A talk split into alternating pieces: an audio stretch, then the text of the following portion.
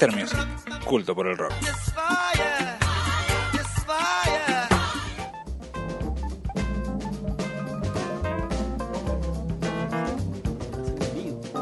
Sí, sí, amigos.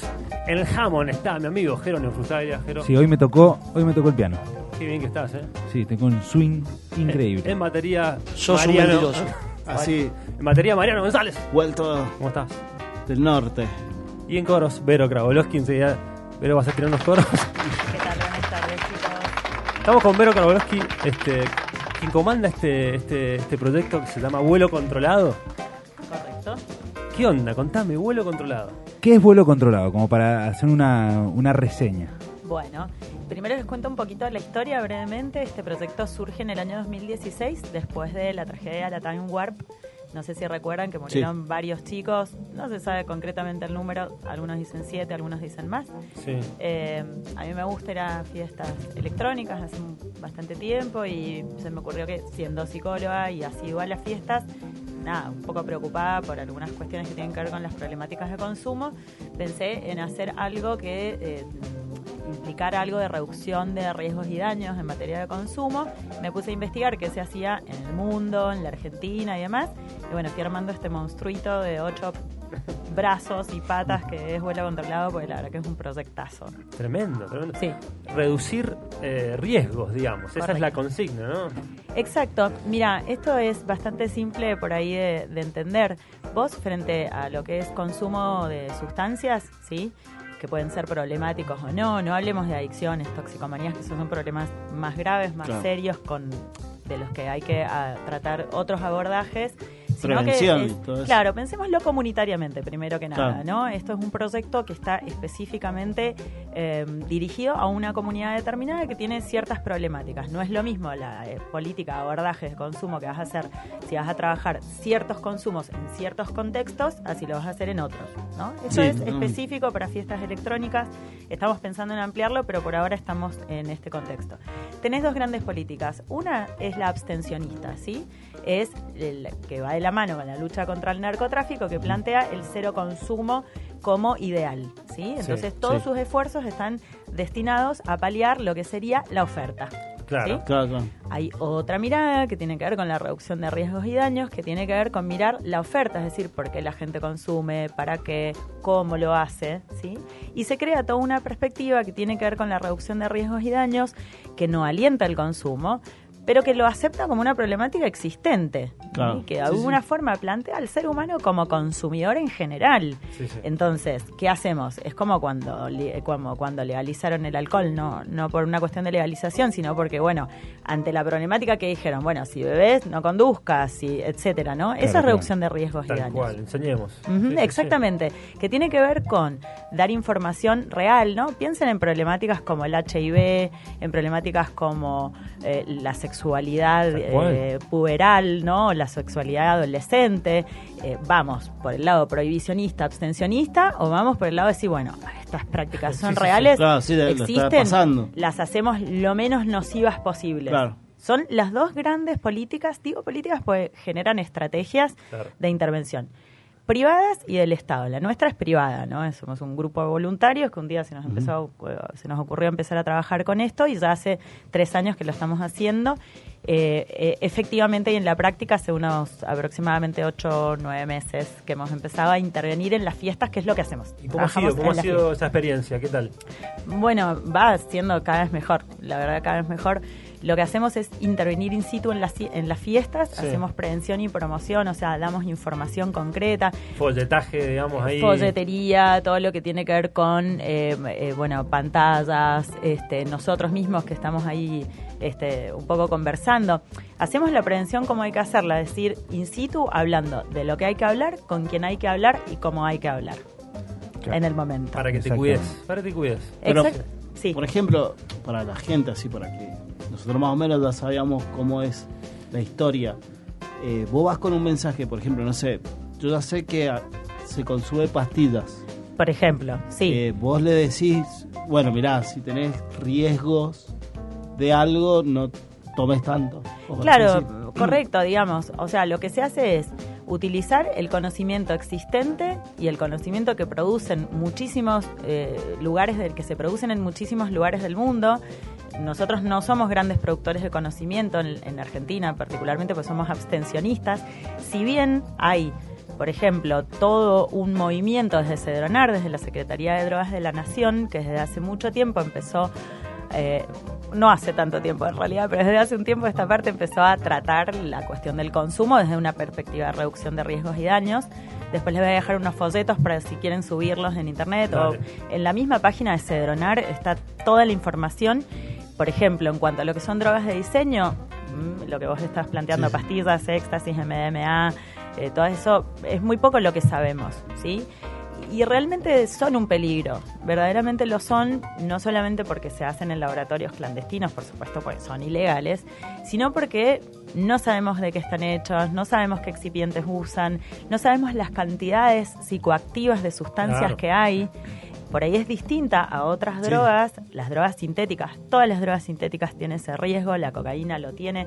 Si ustedes ven, es muy interesante esta data, entren al último informe europeo sobre drogas que salió hace menos de dos semanas, está en español, está en inglés, disponible online.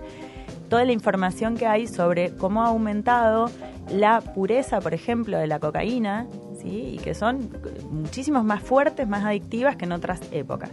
Con las pastillas o el MD pasa más o menos lo mismo. No se sabe qué tienen.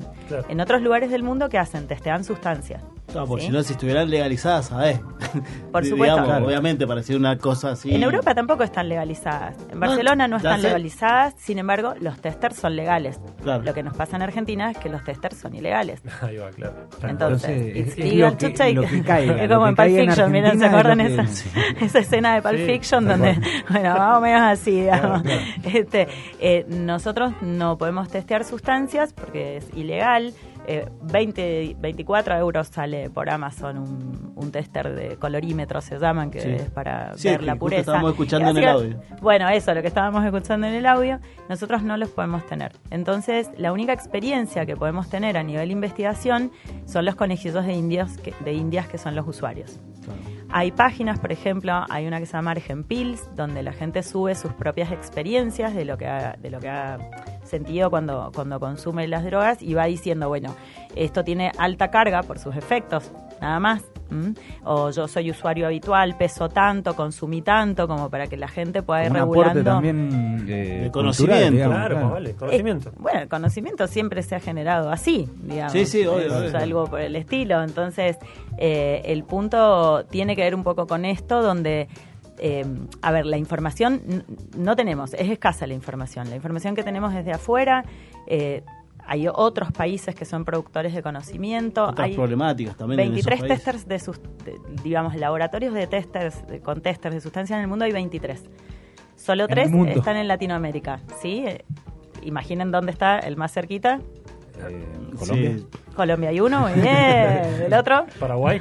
Eh, más cerquita. Ahí en la hora con Mebol, en Paraguay. Uruguay. Uruguay. Ah, y claro, México. Sí, sí, bueno.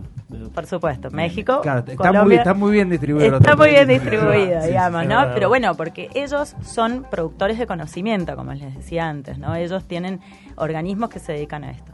Nosotros recién simplemente estamos empezando por eh, querer cuidar de alguna forma una comunidad que es us- usuaria, algunos, no todo el mundo, que también es una, un, un- un concepto que queremos tratar de trabajar de esto de desasociar el consumo de la música, pues es un problema, Sí, creo que en el sí, rock sí. pasa lo mismo. Sí, pero Sí, cre- sí, está, está bueno acla- aclarar, va, en realidad está, está bueno que usted le explique a la gente, porque hay mucha gente que consume por moda, así que ni Por siquiera supuesto. sabe lo que está tomando y está bueno que Bueno, y más, con lo que campaña. decíamos recién, de que no solo no sabe lo que está tomando, sino es, mira, eh, tengo una pastilla y vamos, ni sabes lo que si te está tomando una aspirina o te está tomando un, no sé, nafta. Por Claro, supuesto. claro. Y mm, aparte, pues sabemos que en el momento hay, hay siempre una disminución de la represión. En esto me pongo un poco psicóloga, no puedo evitar.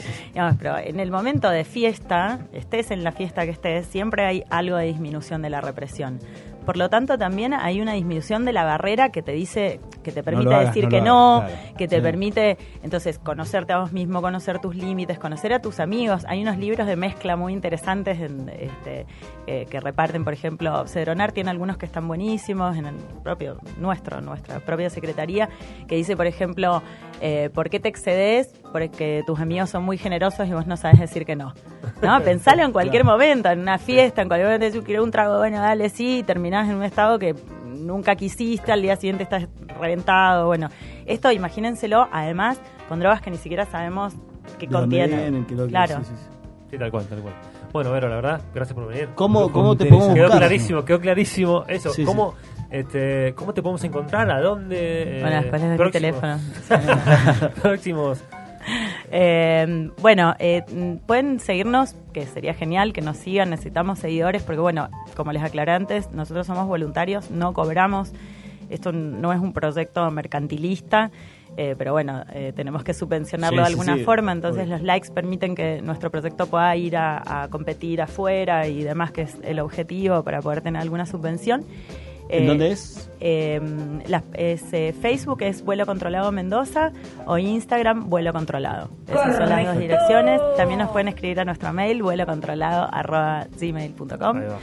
Y bueno, nos encuentran esta fiesta, eh, este fin de semana tenemos un evento re contentos, estamos en la producción de Folk que se viene el 21 y Ah, el una. 22, en donde van a haber más de 6.000 personas, así que ahí estamos con todo. Jugar en Después les primera, traemos, eh. eso es, Es jugar en primera. para estar en Mendoza es jugar en primera, Sí. estamos re felices de Folk nos ha dado esta oportunidad y medio de la mano de Catania, que es un tipo súper, súper responsable en lo que es el consumo y no le gusta que la gente consuma en sus fiestas y demás, pero bueno, es medio, qué sé yo, todo un tema. medio inevitable. Todo un Bueno, tema. No, no sé si es inevitable, pero es todo un tema y mientras tanto hacemos lo que podemos para que a nadie le pase nada malo ni grave. Gracias, Vero. Aguante. De nada, gracias a ustedes, chicos, los requiero. Vuelo, vuelo controlado. Vamos a escuchar un tema y enseguida volvemos con más Rock.